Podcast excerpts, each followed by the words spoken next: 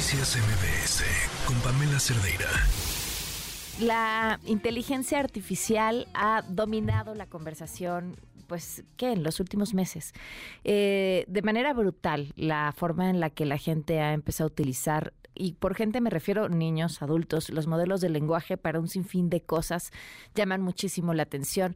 Las grandes mentes de, del, planeta pensando y discutiendo sobre los riesgos de la inteligencia artificial, sobre cómo supervisar que los modelos eh, tengan cierto control, que no sean mal utilizados. O sea, ha estado en todo pero uno de los titulares quizá más eh, pues gachos que, he leído sobre eh, el bachezote de la empresa eh, OpenAI es pues ni tan inteligente, ¿no?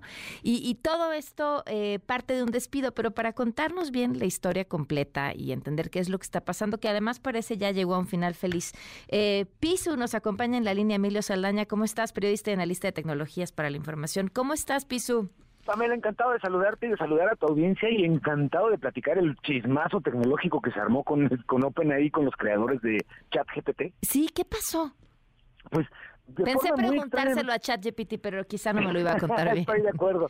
Fíjate, de forma muy rápida, porque además deberá platicarse en las en distintos tipos de cursos, tanto de negocios como de visión de tecnología, lo que sucedió el viernes, mira, muy rápido, antes del viernes, durante la semana anterior, ChatGPT y la empresa OpenAI anunciaron cambios y agregados adicionales a la plataforma, muy relevantes, la posibilidad de que puedas generar, por ejemplo, tus propios chat GPTs o mini chat GPTs expertos en un tema en particular y puedas atender una comunidad con un tema muy específico en lo que se te ocurra, medicina, matemáticas, lo que tú quieras.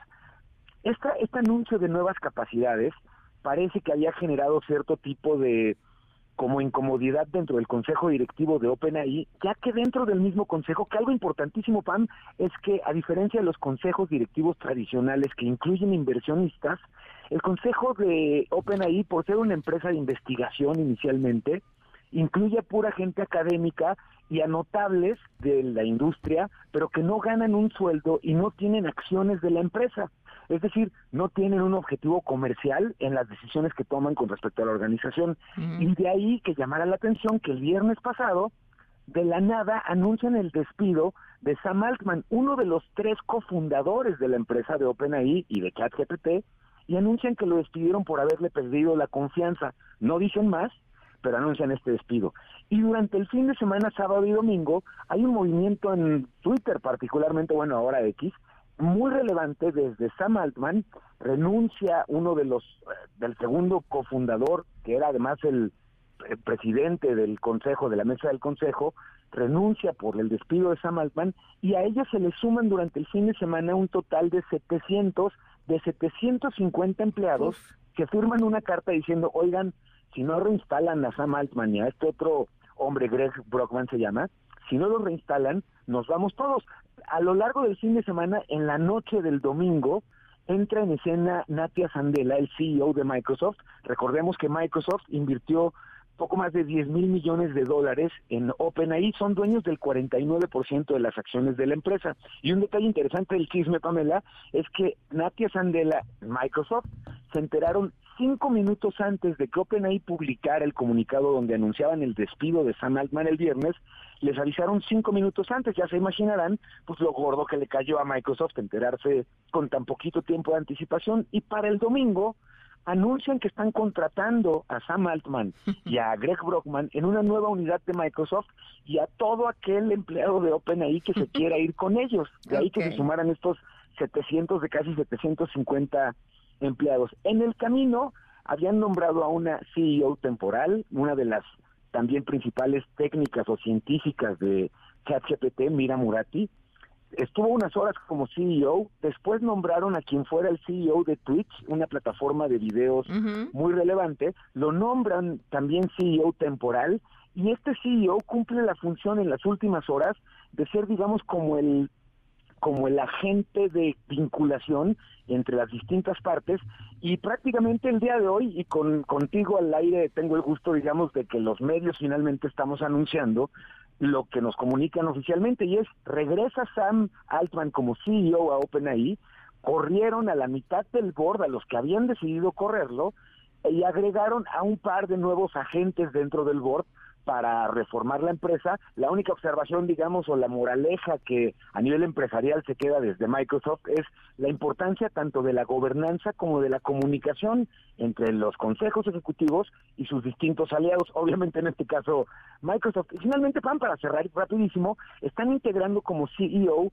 a Brett Taylor. Él es un personaje muy relevante dentro de la industria de tecnología porque lo mismo estuvo en Google, que ha estado en Facebook, que ha estado en Salesforce, estuvo en varias organizaciones, es un personaje muy influyente y sirvió, digamos, como el único en el que convergieron todas las partes en decir, en él sí confiamos, y vaya, fue un fin de semana muy agitado para la empresa más promisoria en términos de negocios tecnológicos y en términos de frontera tecnológica, que de un día para otro parecía que estaban implosionando.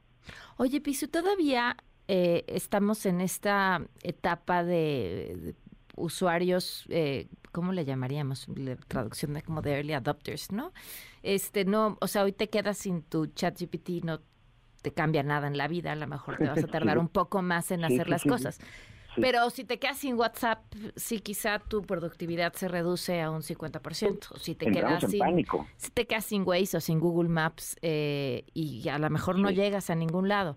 O sea, ya ya depositamos tanto de nuestra confianza en la tecnología que hay cosas que decidimos dejar de hacer. Y, y ahorita que platicabas todo esto, eh, pensaba, o ¿qué, qué poder, ¿cuál sería? Digo, es como es súper catastrofista lo que está pasando por la cabeza, pero... Pero hemos vivido con estos temas últimamente. Claro, o sea, ¿qué pasaría eh, con, con, lo rápido que estamos adaptando el uso de la tecnología, de la inteligencia artificial, en unos 10 años, así un caos así en estas empresas, incluso en estas que son modelos de lenguaje, en el que, en el que de pronto algo sucede o dejan de funcionar, eh, ¿qué, qué, ¿qué tanto dejaríamos de funcionar las personas también? No, yo creo que el impacto, y fíjate qué, interesante lo que lo menciones, porque el proceso, la curva de adopción de tecnologías basadas en inteligencia artificial que la sociedad en general hemos hecho ha sido rapidísima y de ahí la dependencia también. Hoy, por ejemplo, el reto, y me encanta hacer esta comparación, ¿quién recuerda hoy más de dos o tres números de teléfono? No, nadie. lo hacemos. Y antes era una forma incluso hasta de decirle a alguien, claro que te tengo presente, si tu teléfono es de 55, no, no, y era una forma de, claro que estás en mi mente. En el caso de la inteligencia artificial, la velocidad con la que estamos en todos los aspectos de trabajo está haciendo que sea tan peligroso el no cuidarla y no regularla como el de un momento a otro perderla, como parecía el fin de semana que podría pasar con una empresa como OpenAI implosionando. Qué gran observación haces.